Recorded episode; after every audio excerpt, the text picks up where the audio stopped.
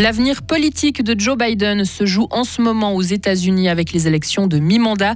La Suisse n'en fait pas suffisamment pour limiter le réchauffement climatique selon Greenpeace. Et puis depuis le rachat de Twitter par Elon Musk, les utilisateurs fuient vers un autre réseau social. Et la journée va être pluvieuse avec 12 degrés. Heureusement, la météo euh, s'arrange demain déjà. Nous sommes mercredi 9 novembre 2022. Bien le bonjour, Lauriane Schott. Bonjour mec, bonjour à toutes et à tous. Les États-Unis sont partagés entre la gauche et la droite. Car les élections de mi-mandat ont lieu sur place en ce moment.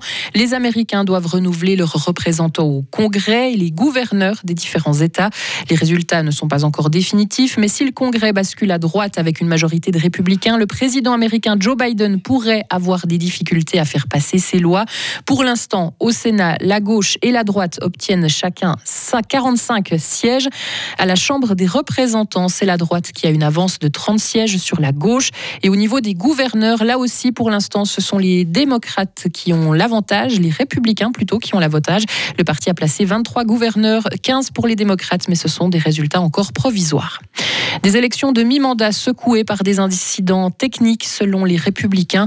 Plusieurs conservateurs américains avec Donald Trump en tête ont dénoncé des problèmes dans certains bureaux de vote. L'ancien président américain a appelé ses partisans à contester des couacs qui ont été effectivement constatés, mais les électeurs ont la possibilité de se rendre dans d'autres bureaux de vote au besoin selon les responsables de ces élections. Le président américain promet que son pays continuera de s'engager dans la lutte contre le changement climatique, quel que soit le résultat de ces élections aux États-Unis. Le représentant du pays l'a indiqué lors de la COP27 au troisième jour de la grande conférence de l'ONU sur le climat qui se tient en ce moment en Égypte. La Suisse doit prendre ses responsabilités face au réchauffement climatique. Et c'est l'appel lancé par Greenpeace alors que la COP27 se déroule en ce moment. L'ONG explique que la Suisse n'a pas tenu ses promesses. Elle souligne aussi que notre pays polie les chiffres quand il annonce une réduction de ses émissions de CO2.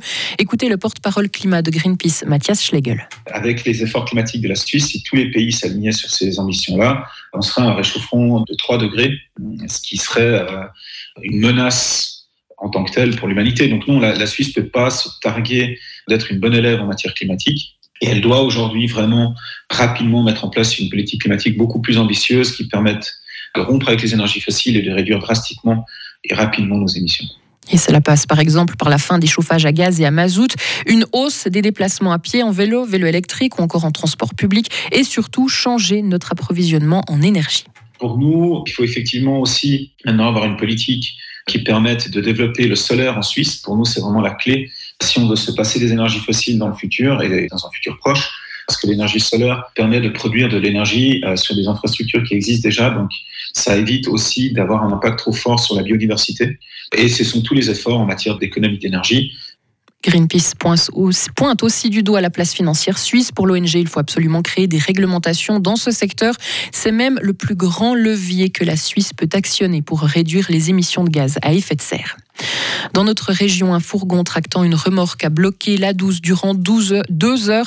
Le train routier a heurté la berme centrale après une perte de maîtrise. Une voiture qui était chargée sur la remorque a été éjectée. Ça s'est passé lundi après-midi à la hauteur de Matran. Personne n'a été blessé. Une enquête a été ouverte. Les randonneurs ont pris d'assaut les remontées mécaniques fribourgeoises et vaudoises cet été, Lauriane. Leur fréquentation est en hausse de 38% par rapport à la moyenne des cinq dernières années, selon des chiffres publiés hier par les remontées mécaniques suisses. Une augmentation qui se ressent aussi sur leur chiffre d'affaires qui a grimpé de 40% aussi par rapport aux cinq dernières années.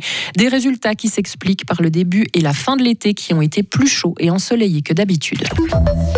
Les utilisateurs de Twitter se tournent vers un autre réseau social. Vers Mastodon, qui a gagné plus de 500 000 nouveaux utilisateurs en une semaine depuis qu'Elon Musk a racheté Twitter, car ils craignent que Twitter, justement, devienne un nouveau Far West numérique.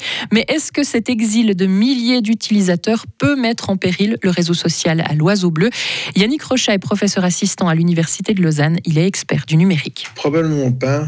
Euh, parce qu'il y a un réseau comme, euh, comme Mastodon a peu de chances euh, de voir arriver des, des superstars, des, des, influenceurs ou des influenceuses qui, qui auront de la peine à utiliser les mêmes techniques pour diffuser l'information sur Mastodon que, que, sur Twitter. Donc au contraire, c'est plutôt des gens qui viennent se, se réfugier ici. Et donc on peut imaginer qu'il y a tout un marché et puis toute une série de profils qui vont continuer à être présents sur, sur Twitter. Et Mastodon compte actuellement un peu plus d'un million d'utilisateurs contre 400 millions pour Twitter. Ah, c'est un peu David contre Goliath, Lauriane Exactement, exactement. Le fil info avec Lauriane, le prochain volet, c'est à 7h30. Retrouvez toute l'info sur frappe et frappe.ch. 7h06. La météo avec Bauhaus. Bienvenue dans l'univers scintillant de Noël à la jardinerie Bauhaus à Matran. Je viens de voir passer Jérémy Croza, notre chroniqueur, avec une grosse veste. Je me dis, ouh, il fait pas beau aujourd'hui. Hein. C'est notre baromètre. C'est la journée Mossad, effectivement, de la semaine aujourd'hui. Hein. Un temps nuageux, des précipitations fréquentes, localement abondantes. Il fait 9 degrés à Estavayer-le-Lac. Il va faire 12 degrés à Fribourg. Demain débutera euh, sous les dernières averses. Le temps va ensuite devenir de plus en plus ensoleillé par l'ouest. Température minimale 7, maximale 12 degrés. On sentira une petite bise. Il y aura du stratus jusqu'à 1000 mètres vendredi. Dissipation partielle dans la journée maximum 10 degrés. Et puis le week-end devrait être assez ensoleillé. J'emploie euh, toujours le conditionnel car il n'y a pas encore de certitude hein, pour le week-end du côté de Météo Suisse. On croise les doigts pour qu'il fasse beau quand même, c'est tellement plus agréable le week-end. Euh, nous sommes mercredi 9 novembre aujourd'hui, 313e jour de l'année 2022. C'est la fête des Théodores. Bonne fête à tous les Théos qui nous écoutent. Il fait jour de 7h25 à 17h04 aujourd'hui.